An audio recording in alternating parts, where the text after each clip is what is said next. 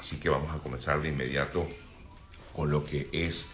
la noticia, lo que ha sido información importante en las últimas horas. Comienzo, por supuesto, con lo que dio a conocer el día de ayer la Comisión Nacional de Primaria en Venezuela, que presentó anoche su segundo boletín con un 64% de actas totalizadas. Hoy tiene previsto presentar más actas totalizadas. Esto representa más de 1.590.000 votos escrutados 1.590.000 votos escrutados, de los cuales 1.473.000 son a favor de María Corina Machado. Es la más reciente eh, entrega de, digamos, el más reciente escrutinio presentado por la Comisión de Primaria, lo que le da hasta el momento un 92,56% de la preferencia de los votantes en esta primaria del día domingo. En el segundo lugar, Carlos Prosperi con un 70, rectifico, con 70.800 votos, un 4,45%. Delsa Solórzano con 10.540 votos, un 0,66%. Y así el resto de los eh, candidatos. Una vez conocido esto, una vez conocida, bueno, quizás desde antes, ya se venía hablando acerca de que en teoría se había generado un fraude como lo había eh, propuesto, como lo había indicado Carlos Prosperi, el candidato de Acción Democrática. Ayer llamó la atención de que el Partido Acción Democrática se desmarca de lo comentado por Prosperi y no solamente alaba el trabajo de la Comisión de Primaria en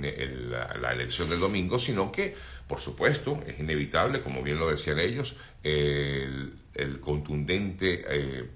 trabajo que realizó María Corina Machado la llevó a al triunfo de este proceso de elecciones y por lo tanto pues Acción Democrática reconoce el triunfo de María Corina Machado en estas elecciones del domingo pasado en Venezuela y diversas partes del mundo. Pero como les decía, Prosperi venía hablando de que había un supuesto fraude, fraude que nunca entendemos por qué lo aseguraba, pero él decía que había habido cambios de de, residencia, que había cambios de, de, centros de votación y que algunas personas no habían podido votar. Eso fue, digamos, parte de lo que él argumentó. Incluso en el día de ayer también eh, presentó un comunicado donde explicaba, bueno, por encima, porque realmente poco se entendió ese comunicado de Prosperi a través de sus redes sociales. Este argumento del presunto fraude del que habla Prosperi fue tomado, eh, digamos, en consideración por parte de los integrantes de la administración de Nicolás Maduro en Venezuela. En un principio, recordamos, eh, desde el viernes estaba hablando de que se iba a impedir a los medios de comunicación en Venezuela hablar acerca de la primaria. Incluso algunos medios privados, pues definitivamente eh, ignoraron el tema de las primarias en lo que fue la celebración como tal el día domingo. No hubo operativos como normalmente se ven en los medios de comunicación tradicionales en Venezuela. No hubo operativos, sencillamente eh, quizás tocaron la noticia, pero muy por encima. Y todo esto porque efectivamente el, eh, régimen venezolano aseguraba que este no era un, eh, un, un, evento donde estaba auspiciado, que estaría auspiciado por el CNE. No lo fue así porque fue una, una elección autogestionada y desde un primer instante, pues eh, Conatel emitió un comunicado donde le pedía a los medios de comunicación abstenerse de comunicar o de hablar acerca de este tema de las primarias. Pero ayer, luego de los resultados, pues vimos a varios integrantes de la administración de Maduro hablar acerca de la primaria, no solamente hablaron, sino que la criticaron e incluso hablan hasta de fraude. De hecho, hasta Silvia Flores, que tenía tiempo sin decir absolutamente nada, la verdad es que los últimos eh, meses estaba prácticamente silenciada, pues ayer hablaba de que había habido fraude en ese proceso electoral y pedía que los responsables del fraude respondieran ante las autoridades por el delito que cometieron. Un eh, eh, eso es lo que no, no, entendemos, porque si en teoría fue una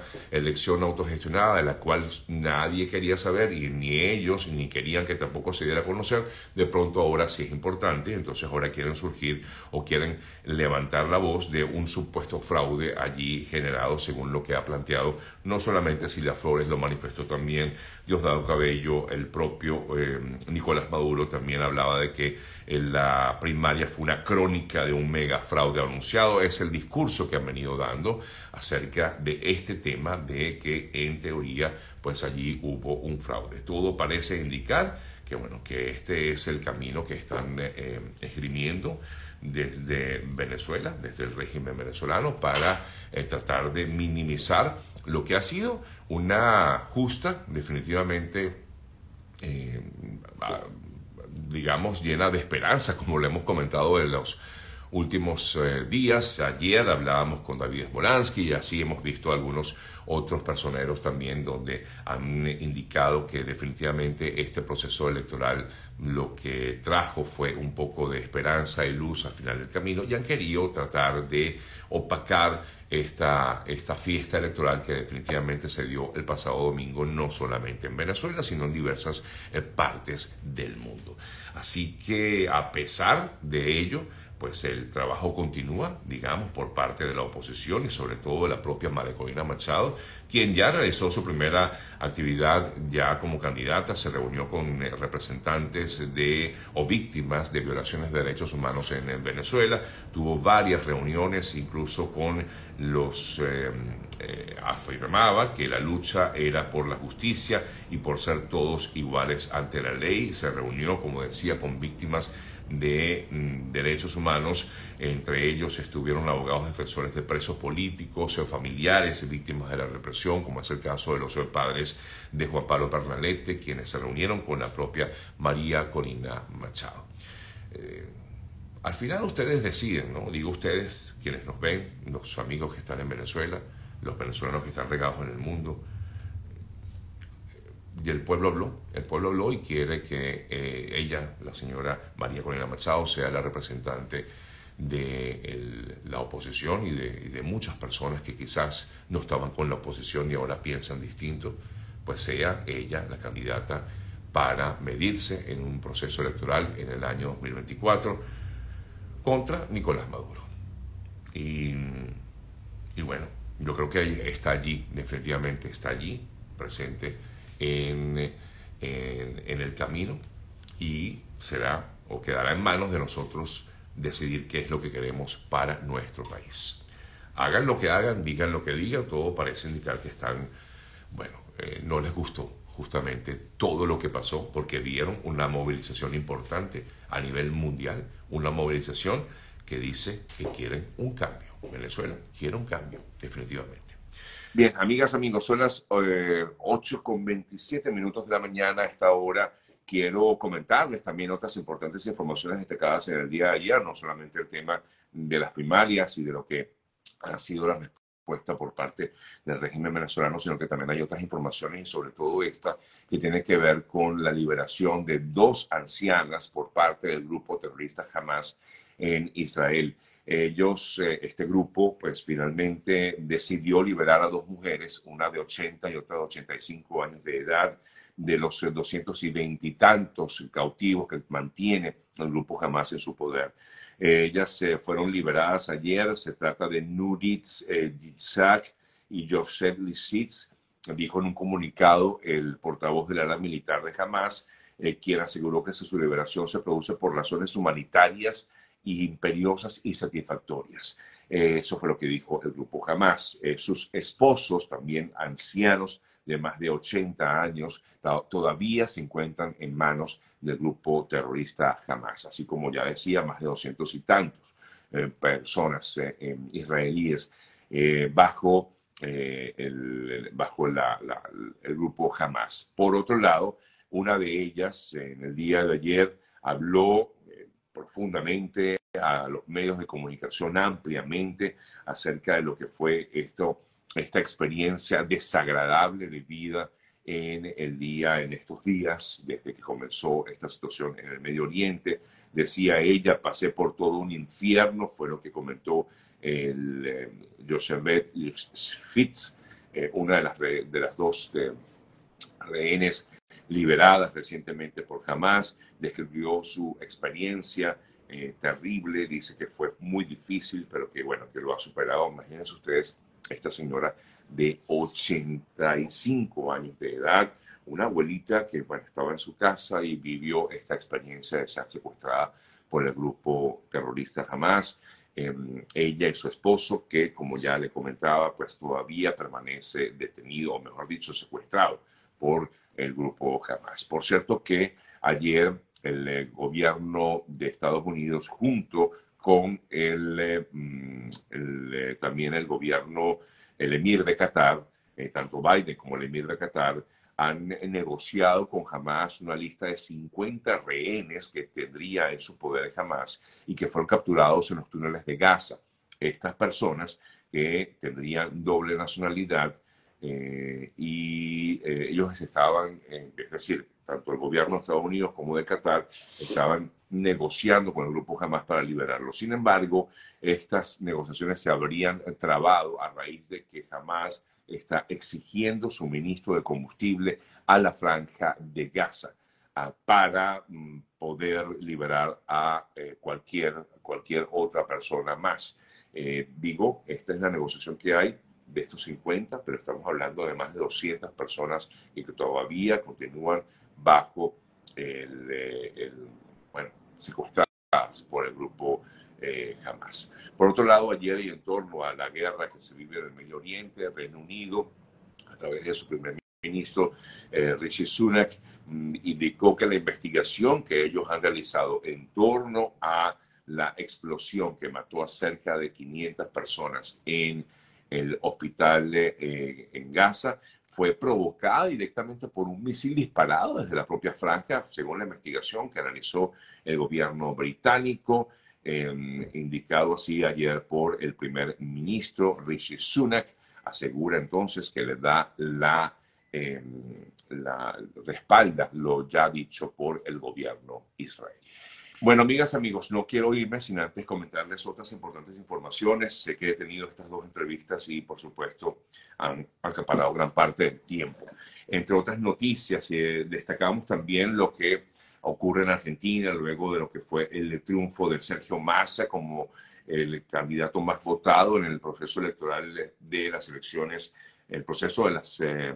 primarias, perdón, proceso electoral presidencial en Argentina. Eh, efectivamente, eh, Sergio Massa, que como ya decíamos ayer, se convirtió en la gran sorpresa de, esta, de estas elecciones en Argentina, y luego quedó Javier Milei, pero hay una nueva conformación también en el Congreso de Argentina, porque eh, hay algunos cambios importantes, ya que sobre todo han ingresado varios representantes del partido de Milei. Esto bueno, aunque no hay una diferencia importante, pero sí bajaron el número o bajó el número de senadores y diputados del partido de gobierno y con la presencia ahora de más representantes del partido de mi ley llamado La Libertad Avanza. No les había comentado ayer, porque también en medio de tantas noticias, ayer sobre todo lo dedicamos mucho a hablar sobre lo que fue la primaria en Venezuela pero no comentamos acerca de la cumbre migratoria que se realizó en México el fin de semana, el domingo específicamente, y dirigida por Andrés Manuel López Obrador, quien se reunió con los jefes de Estado de Colombia, de Cuba, de Haití, de Honduras y de Venezuela. Es impactante sobre todo ver el hecho de que justamente de estas naciones es que salen los países, los migrantes de Colombia, de Cuba, de Haití, de Venezuela, y de Honduras, entre otras naciones, eh, y él se reúne, Andrés Manuel López Obrador, con los representantes de estos, de estos países y afirman que, bueno, que van a presentarle al presidente Biden una propuesta. Lo cierto de todo es que la raíz del asunto, es decir, la raíz de esa migración viene de lo que pasa en cada uno de esos países. Eh, pero bueno, ellos dicen que han rechazado medidas coercitivas, eh, y políticas que supuestamente respetan el derecho humano a migrar, siendo además México uno de los países que que, bueno, que peor trata a los migrantes, manifestado así por los propios migrantes. Dicen que México es la nación que menos eh, eh, tiene un trato cercano con los migrantes. Es lo que han dicho los migrantes y lo, lo, repito, ¿no? lo que dicen, han expresado ellos. Pero bueno, en esa reunión el presidente López Obrador dijo que eh, iban a presentar a Biden los resultados de la cumbre migratoria. Eh, dicen que fue una reunión excelente, afirman ellos, eh, y que van a hablar sobre todos estos asuntos que allí básicamente lo que se exigió o se declaró en esta cumbre de mm, migratoria es una buscar una política eh, relacionada directamente con el tema migratorio para el respeto de los, de los derechos humanos de los ciudadanos que transitan por la zona. Pero repito, el problema, el meollo de todo este asunto está aquí, en estos países y sobre todo en México, donde lamentablemente muchos eh, entendemos que, claro, que, están buscando algún tipo de solución, eh, pero eh, hay que también atender lo que pasa en cada uno de sus países y comprender la razón por la cual se dan estos procesos migratorios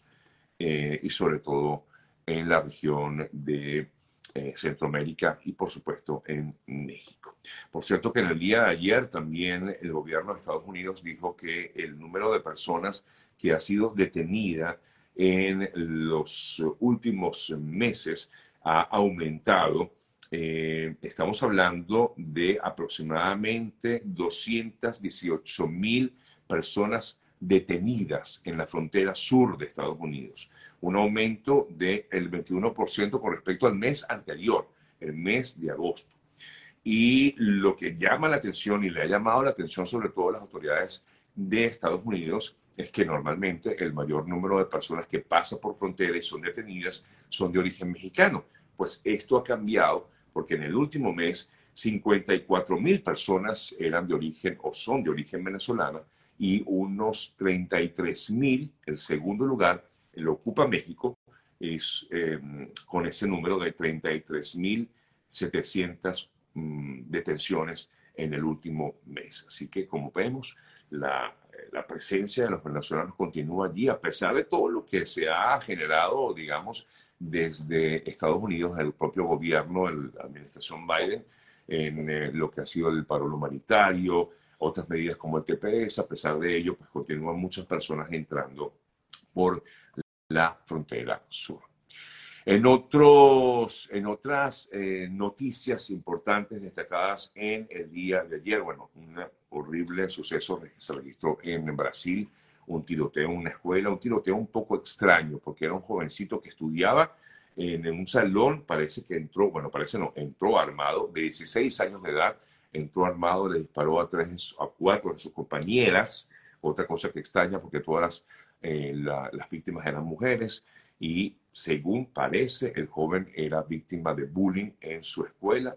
El joven fue detenido, herido y detenido posteriormente, pero lamentablemente una de las eh, chicas heridas falleció allí en esta escuela en Brasil, que por cierto no es la primera vez que ocurre un hecho similar en una escuela en Brasil. Últimamente hemos visto muchos casos de, eh, tiroteos en Brasil.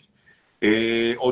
noticia importante, ayer también se dio a conocer que el Consejo Nacional Electoral de Venezuela, bueno, dijo que se iba a declarar en sesión permanente para un consejo consult un referéndum consultivo de, de la defensa del Esequibo, plantearon las preguntas de este referéndum consultivo eh, acerca de si quieren o no los venezolanos eh, que se respete la zona de reclamación y bueno, parte de las preguntas están relacionadas con ese tema. A muchos aseguran que este referéndum consultivo lo que está buscando es tratar de desviar la atención acerca de lo que realmente ha sido importante, sobre todo en los últimos días, con lo que fue la primaria de la oposición, entre otros eh, temas destacados, sobre todo en estos últimos días. Bueno, amigas, amigos, me despido. Gracias por acompañarme. A nombre también de GM Envíos, que es el mejor aliado puerta a puerta de Venezuela y gran parte de Latinoamérica, arroba GM Envíos. Pueden contactar a nuestros amigos de GM Envíos, bien sea por su cuenta en Instagram, que es arroba GM Envíos, o también lo pueden hacer vía telefónica al 305-930. 2660 305 30 2660 Es GM Envíos, arroba GM Envíos. Esta, este comentario me gusta. La soberanía no se consulta, se ejerce, tal cual, estoy de acuerdo contigo. Eh, yo creo que, claro, este referéndum consultivo mm, no está mal, me parece que no está mal, pero claro, entendemos que todo tiene una razón de ser, tiene una estrategia. Pero las preguntas que se han planteado, pues creo que la gente sabe realmente cuál es la respuesta. Todos los venezolanos quieren, efectivamente, o saben que ese territorio es venezolano. Eh, por eso, digamos que, no sé, siento que es como un gasto que no debería hacerse. No, no lo veo conveniente, pero una cosa es lo que pueda pensar cualquiera, usted o yo, y otra cosa es lo que deciden finalmente las autoridades venezolanas.